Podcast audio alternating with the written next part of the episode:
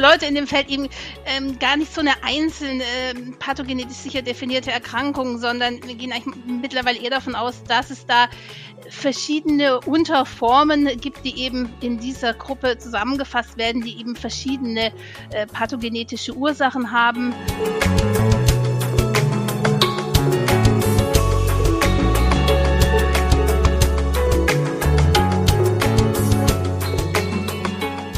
Ja, hallo Frau Doppler. Schön, dass Sie da sind, dass Sie heute Zeit für uns haben. Ja, hallo, freut mich, dass ich da sein darf. Frau Doppler, wir wollten uns ja heute so thematisch über chronische Immunneuropathien unterhalten, wo Sie ja auch wahnsinnig viel Wissenschaft dazu gemacht haben. Und ich dachte mir, dass es vielleicht zu Beginn sogar ganz sinnvoll wäre, Sie würden noch mal kurz skizzieren, was man eigentlich unter so einer chronischen Immunneuropathie, also speziell auch der CDP, versteht, wann man daran denken muss, wann sozusagen ja, klinisch die Alarmglocke losgehen muss, dass man vielleicht auch an sowas wie eine Immunneuropathie denken sollte. Ja, also letztendlich handelt es sich ja um eine Art der Polyneuropathie und tatsächlich ist ja oft die Schwierigkeit da zu unterscheiden, wann ist es eine Immunneuropathie, die ja potenziell behandelbar ist und wann ist es eine der vielen äh, Polyneuropathien anderer Ursache, weil wir eben immer noch keinen wirklich guten Biomarker haben, um die CDP ähm, von anderen Polyneuropathien sicher unterscheiden zu können. Was eben Hinweise zeigen können, ist eben, dass eine rasch fortschreitende Erkrankung, die recht akut auftritt oder subakut auftritt, dann rasch äh, progredient ist. Dann sollte man daran denken, ähm, bei einem erhöhten Liquor-Eiweiß, also wenn man dann schon den Schritt gegangen ist zur ähm, Lumbalpunktion, ähm, bei entsprechender Elektrophysiologie, also wenn man jetzt an die Diagnosekriterien der hm, CDP denkt, sind das ja auch äh, zu einem großen Teil elektrophysiologische Kriterien ähm, der ähm, Demyelinisierung in den Neurographien. Ähm, das wären eben so Hinweise, die für eine CDP dann sprechen könnten. Sehen Sie da eine gewisse Altersassoziation? Würden, also es ist ja immer so ein bisschen die Frage, ob Junge auch sich anders manifestieren als Ältere. Also sollte man eher bei jüngeren Leuten dran denken oder ist das eigentlich mit dem Alter irrelevant in dem Kann letztendlich ja alle Altersgruppen äh, betreffen. Männer sind ja etwas häufiger betroffen als Frauen. Trotzdem sollte man natürlich bei beiden Geschlechtern dran denken. Ähm, vom Alter her ähm, ja, die Jüngere haben ja vielleicht manchmal doch eher noch einen akuteren Beginn, haben weniger Komorbiditäten oft, so dass es da oft leichter zu erkennen ist, wenn es akut äh, beginnt. Dafür muss man da natürlich dann äh, gegenüber den hereditären Formen auch oft gut abgrenzen, wobei die auch in älterem Alter eine Differentialdiagnose sind. Bei älteren Patienten kommen eben oft noch Komorbiditäten dazu, Diabetes äh, ähm, oder ja andere rheumatische Erkrankungen oder andere Dinge, ähm, die sich im Laufe des Lebens immer auftreten, wo es dann manchmal auch nicht so leicht ist, es dann direkt zu unterscheiden oder sofort dran zu denken oder Vitamin mhm. B12-Mangel, ja, solche Dinge. Sie sagten ja, das Schwierige ist, dass es tatsächlich keinen so direkten Biomarker gibt. Trotzdem hat man ja wohl einiges in der letzten Zeit auch so über die Pathogenese letztlich der Erkrankung gelernt. Wie, wie sieht man denn die Erkrankung? Was ist das pathogenetisch ja relevante Element? Also worauf äh, zielt man eigentlich im Moment ab?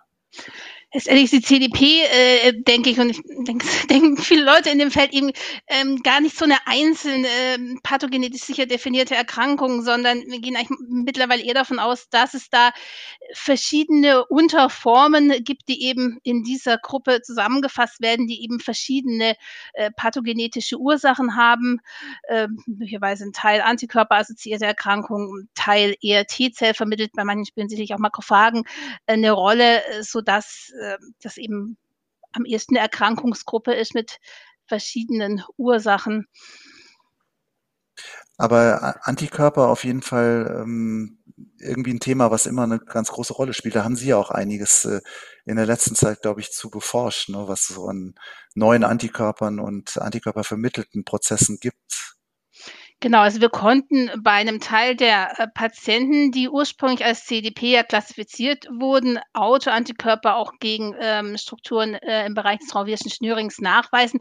In der neuen ähm, CDP-Leitlinie äh, werden die ja nicht mehr der CDP und, äh, zugeordnet, was ja auch korrekt ist. Es ist ja keine demenzierende Erkrankung, sondern eine Erkrankung des Schnürings, äh, werden dann als autoimmune Nodopathien oder im Deutschen oft auch Paranodopathien, weil sie eben paranodal binden, die Autoantikörper bezeichnet. Und ich denke, es ist auch ein Beispiel dafür, dass wir eben ganz, ganz viele verschiedene ähm, Pathomechanismen haben, die alle irgendwo so in diesem Topf CDP anfangs mal drin sind und da konnten wir eben bei einem Teil bei diesen Autoantikörper-assoziierten Formen mit Autoantikörpern gegen Proteine des Ranvierschen Schnürings den Pathomechanismus herausfinden und die sind entsprechend aus diesem Topf der CDP eben rausgekommen äh, und werden jetzt mittlerweile auch nicht mehr der CDP zugeordnet, sondern sind es eine eigene Erkrankungsgruppe, auch wenn sie natürlich klinisch und elektrophysiologisch schwer von der CDP zu unterscheiden sind.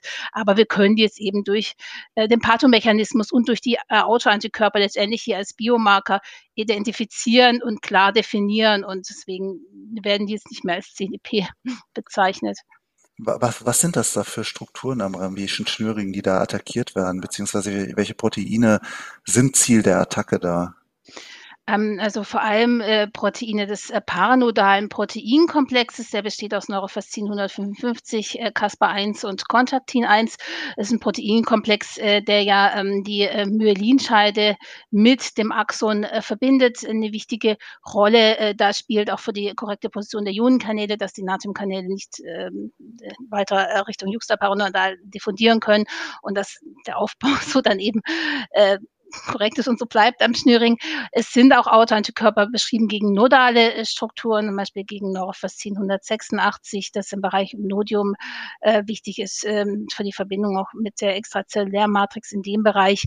Ähm, das sind alles Proteine, die letztendlich wichtig sind, die saltatorische Erregungsleitung da aufrechtzuerhalten, dass die korrekt ablaufen kann. Und wie muss man sich den Mechanismus dann vorstellen? Also soweit man das weiß, der Antikörper bindet, kommt es dann zur Komplementaktivierung oder T-Zellaktivierung oder gehen Makrophagen dann in die Zerstörung des Schnürings? Also weiß man da schon was drüber, wie das dann über den Antikörper vermittelt wird? Also der Großteil dieser Autoantikörper sind IgG4-Autoantikörper äh, der äh, Subklasse IgG4, die eben kein Komplement äh, binden und keine Inflammation äh, hervorrufen.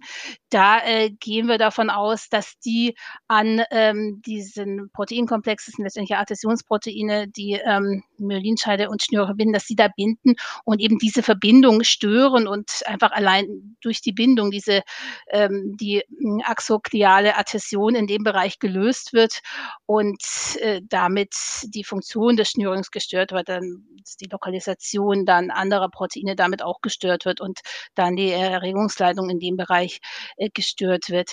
Es gibt zum Teil auch äh, Autoantikörper der IgG3-Subklasse, gibt auch so ein bisschen Hinweise, dass vielleicht zum Erkrankungsbeginn eher IgG3-Autoantikörper eine Rolle spielen, erst später die IgG4-Autoantikörper auftreten, wobei man dann sicherlich noch größere Studien braucht, um das wirklich zu verifizieren, sodass am Anfang da äh, auch ähm, komplementvermittelte ähm, Entzündungsreaktionen eine Rolle spielen können. Aber dann im Krankheitsverlauf beim Großteil der Patienten äh, gehen wir eigentlich von einer äh, durch IgG4-Autoantikörper vermittelten Erkrankung aus, wo Inflammation dann äh, keine wesentliche Rolle spielt. Mhm. Also im Prinzip äh, ja eine Erkrankung, die sich am Schnürring abspielt, also eventuell auch mit der Erregungsleitung damit zu tun hat. Kann man denn diese, diese Patienten irgendwie klinisch identifizieren? Sie haben ja eine Menge gesammelt und haben auch eine Menge letztlich wahrscheinlich weltweit zusammengetragen an Patienten. Unterscheiden die sich irgendwie? Sie sagten ja schon, das ist sehr schwierig eigentlich aus diesem CEDP-Topf das wirklich zu erkennen, aber gibt es irgendwelche besonderen Features, die die haben, diese Patienten? Ja, die haben schon so ein paar Merkmale, wo man aufmerksam werden sollte. Also vor allem haben die eigentlich fast alle einen subakuten Beginn. Ganz viele beginnen also fast so GBS-artig wie ein Guillain-Barré-Syndrom, dass sie oft innerhalb von Tagen oder äh, manche auch Wochen äh, progredient sind. Dieser akute äh, Beginn ähm, ist sicherlich was, wo man aufmerksam werden sollte. Dann haben ein paar auch noch so zusätzliche Symptome, also gerade vor allem Patienten mit Neurofascin 155 Autoantikörper haben oft noch einen Tremor äh, mit äh, dabei. Ähm, das kann auch fallen. Patienten mit Kontaktinantikörper haben zum Teil begleitende Glomerulonephritis, ähm, da Kontaktin eben auch äh, im Bereich der Niere exprimiert äh, wird. Ähm, das sind so äh, Merkmale. Viele haben auch ein sehr hohes Liquoreiweiß, was natürlich CDP-Patienten auch haben, aber fällt auf, dass sie doch ein recht hohes haben. Elektrophysiologisch äh, sehen sie schon ähnlich wie CDP-Patienten, haben oft eine sehr lange distalmotorische Latenz noch, ähm, haben oft auch Leitungsblöcke am Anfang äh, noch häufiger als die CDP-Patienten mit äh, dabei. Und es gibt noch so eine Gruppe, die aber ja da ein bisschen Sonderfall darstellt, das sind die Pan-Neurofascin-Antikörper, also Antikörper, die sowohl gegen das Nodium als auch gegen das Paranodium gerichtet äh, sind. Die haben oft einen ganz, ganz schweren akuten Verlauf mit äh, Beatmung, ähm, können nicht mehr stucken, als eine schweren Hirnnervenbeteiligung auch, sind oft über Monate auf der Intensivstation beatmet, haben eine Tetraplegie. Also das ist eine Gruppe, ähm, die nochmal einen viel schwereren Verlauf nimmt, ähm, während Patienten mit den Neurofastin 155 äh, Kontaktin 1 oder Casper-Autoantikörpern einfach eine ja, schon schwere CDP haben, aber jetzt dann ähm, ja auf dem Rollstuhl äh, sind oder auch ähm, Gehprobleme haben, aber jetzt nicht äh, äh, tetraplegisch auf den Intensivstationen liegen. Ja, und ein äh, Merkmal, das hatte ich gerade noch vergessen, wäre auch eine ausgeprägte sensible Ataxie, also mehr als man sonst bei der CDP erwarten würde. Ähm, das fällt auch oft auf bei diesen Patienten. Ja, also schon einige klinische Hinweise, aber natürlich irgendwie nicht sicher klinisch zu unterscheiden. Das heißt, die Antikörperbestimmung, die könnte da schon natürlich für die Zukunft eine große Rolle spielen. Jetzt möchten Sie aber wahrscheinlich nicht unbedingt überschwemmt werden mit Anfragen nach diesen Antikörperbestimmungen. Wie, wie geht man da am besten klinisch vor? Könnten Sie da irgendwas Sinnvolles sagen, wann sich das lohnt, also auch diese, diese Bestimmungen durchführen zu lassen gegen, ja, Antikörper gegen nodale Proteine? Ja, also gerade ein sehr akuter Beginn, natürlich auch ein eine entsprechende schwere Ausprägung äh, der Erkrankung, Tremor als Zusatzsymptom, ja ausgeprägte sensible Ataxie oder eine Glomerulonephritis zusätzlich. Oder auch wenn Patienten nicht auf die Standardtherapie ansprechen, also auf die intravenösen Immunglobuline äh, oder auf Glukokortikoide, wenn das äh, langfristig kein Ansprechen zeigt, kann das auch ein Hinweis sein, weil es eben ja eine IgG, durch IgG4-Autoantikörper vermittelte Erkrankung ist und gerade Immunglobuline ähm, da oft nicht wirksam. Also gerade wenn man Patienten hat, der sonst so, ja, wie so eine typische CDP eigentlich wirkt von der Elektrophysiologie und auch im Rasporidendis und dann da sogar kein Ansprechen zeigt, ähm, lohnt sich auch, diese Autoantikörper zu testen. Klingt aber ja fast so danach, als wäre das ähnlich wie vielleicht auch bei den zentralnervösen Erkrankungen, NMOS, DMS, dass es irgendwie in die Routine einziehen wird, ne, dass man diese Antikörper dann mitmacht, weil scheinbar hat es ja therapeutisch schon eine gewisse Implikation, ne, was man da vor sich hat. Was wirkt denn eigentlich dann äh, vernünftig bei den Paranudopathien? Also hat therapeutisch auf jeden Fall ähm, auf jeden Fall eine Implikation. Also es äh, wird deswegen entsprechend auch schon jetzt in den neuen CDP-Leitlinien, den IAN-PNS-Leitlinien für die CDP, da wird es auch empfohlen, da stehen auch nochmal so Red Flags drin, was aber eigentlich auch diesen, die ich gerade genannt hatte. Und äh, ja, therapeutische äh, Implikation wäre eben, dass man möglichst eine antikörperdepletierende Therapie äh, bei diesen Patienten äh, macht, äh, was eben schnell wirksam ist, dann eben auf die Plasmapherese. Also wir machen oft oft, äh, um halt schnell einen Effekt zu haben, gerade wenn die Patienten schwer betroffen sind, es rasch fortschreitet, ja, würde manche empfehlen, wenn man Plasmapherese oder auch mit einer Immunadsorption, je nachdem, was eben verfügbar wäre, äh, zu starten. Langfristig ist die Erfahrung, dass Rituximab bei den Patienten gut wirkt, oder ist nicht nur langfristig, sondern dass man schon zeitnah mit Rituximab starten äh, sollte.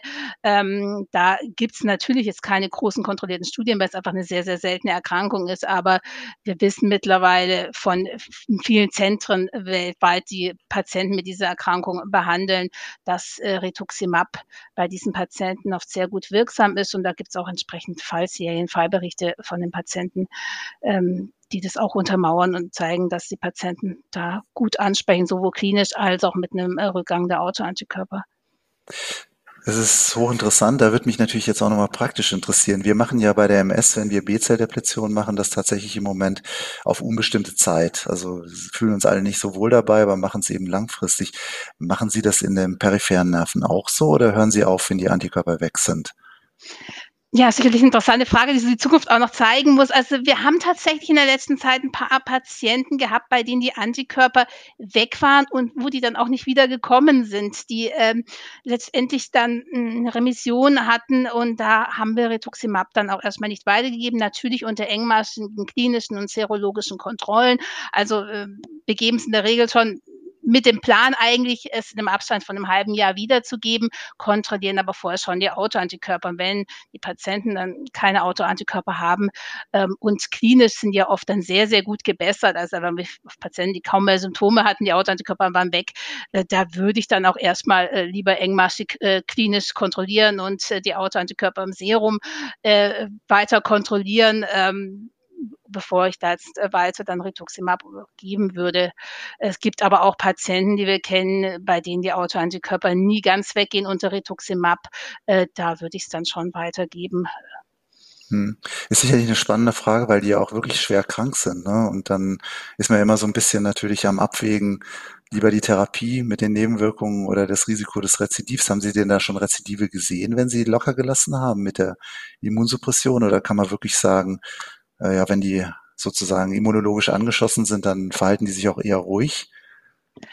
Also bei denen, die wirklich so eine richtig äh, extreme Besserung hatten, die wieder fast äh, beschwerdefrei wurden und keine Antikörper mehr hatten, äh, das sind natürlich Patienten, bei denen ich nur also vielleicht ein, zwei Jahre überblicke, da sind wirklich welche, die haben, die dann auch nicht mehr bekommen, diese Autoantikörper, da ist dann noch nichts passiert. Es ist eher so, dass die, die nicht so gut angesprochen haben, die immer noch weiter Antikörper hatten, dass da wäre jetzt eher mein Eindruck, dass das chronisch verläuft und dass man da, wenn man dann manchmal denkt, ja, das könnte man mal, nachdem jemand es lang hat, vielleicht mal die Abstände verlängern, ähm, dass es da wahrscheinlich eher sinnvoller ist, dass man äh, guckt, dass man die Antikörper äh, niedrig hält, äh, als dass man da ähm, groß verlängert, wenn die Patienten weiter symptomatisch sind und Antikörper haben. Hm, auf jeden Fall ein wahnsinnig spannendes Feld, was ja auch so diese, ja, ich sag mal, ähm, Immunneuropathien nochmal weiter diversifiziert und eigentlich auch die Möglichkeiten aufzeigt, die man da hat. Darf ich Sie dann fragen, wo so die Zukunft hingeht? Also was gibt's neue Therapien, die Sie im Auge haben, gerade bei dieser Erkrankungsgruppe, die so Antikörper vermittelt ist am peripheren Nerven, wo Sie sagen, oh, da steht vielleicht was am Horizont, was uns äh, in der Zukunft vielleicht noch weiterbringen kann als nur die ich sag mal, krude B-Zelldepletion? Ja, wir hoffen natürlich, dass, äh, dass wir da noch bessere Therapien, auch zielgerichtetere Therapien gerade bei der B-Zelldepletion äh, finden. Ich meine, man muss sagen, es ist eben eine sehr, sehr seltene Erkrankung. Mhm. Wenn man da wirklich ähm, ja, klinische Studien machen will, ähm, was ja letztendlich, wenn man nicht gerade was Off-Label anwendet, einfach halt notwendig wäre, muss man jetzt schon gucken, dass man auch die Patienten dann wirklich zusammenträgt, äh, dass man überhaupt Gruppen zusammenkriegt, wo man wirklich sinnvoll, äh, wo sinnvoll dann klinische Studien laufen können. Ich meine, es gibt ja ähm, verschiedene Ansätze, äh, die aber eigentlich alle von anderen Erkrankungsgruppen aus der MS-Forschung kommen äh, oder von anderen Autoimmunerkrankungen äh, Richtung B-Zell oder autoantikörperdepletierenden Therapien. Gerade bei den autoantikörperdepletierenden Therapien sind sicherlich die ähm, neonatalen FC-Rezeptor-Antagonisten interessant, um Antikörper zu depletieren. Ich denke jetzt aber nicht, dass gerade die ähm, Paranodopathien ist die erste Erkrankung oder ja, die erste es nicht, aber unter den ersten Erkrankungen sein werden, wo man jetzt äh, ausreichend große Patientenzahlen äh, damit testen kann. Aber allein vom Pathomechanismus ist es natürlich was, was dann interessant wäre. Ähm, und auch sonst natürlich äh, gibt es außer Rituximab ja noch andere ähm, Medikamente, die B-Zellen depletieren können. Wäre natürlich auch eine Überlegung, was man testen könnte, wie die funktionieren. Also ich, ich persönlich denke ja auch, wenn Sie sagen, es ist selten, Sie haben da schon natürlich eine Tür irgendwo zu, zum pathogenetischen Verständnis der Erkrankung aufgestoßen. Also ich, ich würde auch wetten, ich weiß nicht, ob Sie da mitgehen, dass das jetzt nicht der letzte Antikörper ist, den Sie identifizieren aus diesem großen Topf der, der CDP. Also ich könnte mir vorstellen, dass da doch auch noch äh, einiges nachkommt und dass man wahrscheinlich damit auch dann besser klassifizieren kann. Oder bin ich dazu optimistisch? Ich hoffe schon, dass noch ein paar, dass wir noch ein paar Autoantikörper finden, wobei man sagen muss, ein paar Jahre lang wurden ja sehr viele gefunden, jetzt in den letzten paar Jahren nicht mehr ganz so viele. Aber ähm, also ich hoffe doch, dass wir noch weitere Autoantikörper finden, vielleicht auch gegen andere Strukturen, nicht nur im Bereich vom Morvierschen Schnüring, mhm. äh, sondern vielleicht hier auch an Spinalganglien binden der Erkrankungsgruppe ja ähm, oder auch noch gegen andere Strukturen im Bereich der Nerven. Also ich denke schon, dass wir da noch einige Autoantikörper finden werden und dann hoffentlich da ähm, noch bessere Möglichkeiten finden. Dass es alle äh, CDPs äh, Autoantikörper vermittelt sind, denke ich nicht. Also da äh, wird sicherlich ähm, gibt es andere Mechanismen noch. Und da würde ich hoffen, äh, auch wenn es nicht speziell mein Schwerpunkt innerhalb der CDP-Forschung ist, aber dass man da vielleicht auch einfach noch weiterkommt und da noch genauer rausfindet, wie die anderen Formen vom Pathomechanismus her vermittelt werden, um dann wirklich so für jede einzelne Unterart ähm, von der CDP hoffentlich irgendwann eine zielgerichtete Therapie zu haben. Hm, auf jeden Fall hochspannend und ich finde klinisch hochrelevant, was Sie da in den letzten Jahren bearbeitet haben. Wenn ich Sie schon dran habe, sozusagen so als letzte Frage, mich würde noch total interessieren, was Sie als Expertin für den peripheren Nerv im Moment der Biopsie für einen Stellenwert zumessen? Ich meine, wo die Labordiagnostik ja immer differenzierter wird, spielt die Biopsie, die ja auch manchmal nicht so angenehm ist für die Patienten, noch eine Rolle? Die Nervenbiopsie, es spielt schon noch eine Rolle. Also auch wenn wir sie nicht mehr so häufig machen wie früher, weil wir einfach bessere Möglichkeiten haben. Also gerade bei der Vaskulitis, denke ich, da hat sie schon noch einen hohen Stellenwert, äh, weil man einfach die Vaskulitis dann bioptisch sichern kann und ähm, dann eben gerade, wenn man eine ähm, immunsuppressive Therapie startet, ja vorher schon gerne eine sichere Diagnose hat und da auch noch nicht so viele Biomarker hat. Also es gibt ja immer wieder Patienten mit einer vaskulitischen Neuropathie, die man nicht so gut von anderen Formen äh, unterscheiden äh, kann. Also da haben wir auch hier immer wieder Patienten, wo wir überrascht sind, dass nachher doch eine vaskulitische Neuropathie dahinter steckt. Also da äh, denke ich, spielt die Biopsie schon noch eine große Rolle bei den Patienten mit den Paranodopathien, wenn man Autoantikörper hat, da letztendlich dann nicht mehr. Und natürlich gibt es auch mittlerweile eine sehr stark verbesserte molekulargenetische Diagnostik, so dass wir schon viel häufiger als früher einfach vorher mal äh, molekulargenetische Testung machen und dann manchmal doch Patienten identifizieren, ähm, die wir früher vielleicht biopsiert hätten. Aber also Stellenwert, gerade äh, Vaskulitis oder Differenzierung, äh, Vaskulitis, andere äh, Immunneuropathien, äh, da spielt es ja schon noch eine Rolle, würde ich sagen. Alles klar. Vielen herzlichen Dank für die Einschätzung und auch vielen, vielen Dank nochmal, dass Sie uns mitgenommen haben, so in die Welt der Paranolopathien. Extrem spannendes, relevantes Thema. Liebe Frau Doppler, vielen Dank, dass Sie Zeit für uns hatten. Ja, vielen Dank auch. Ja, damit wären wir wieder am Ende unseres Podcasts Nervennahrung, dem Infopodcast von Neurologen für Neurologen. Wenn Ihnen euch die Folge gefallen hat, dann empfehlt uns bitte weiter.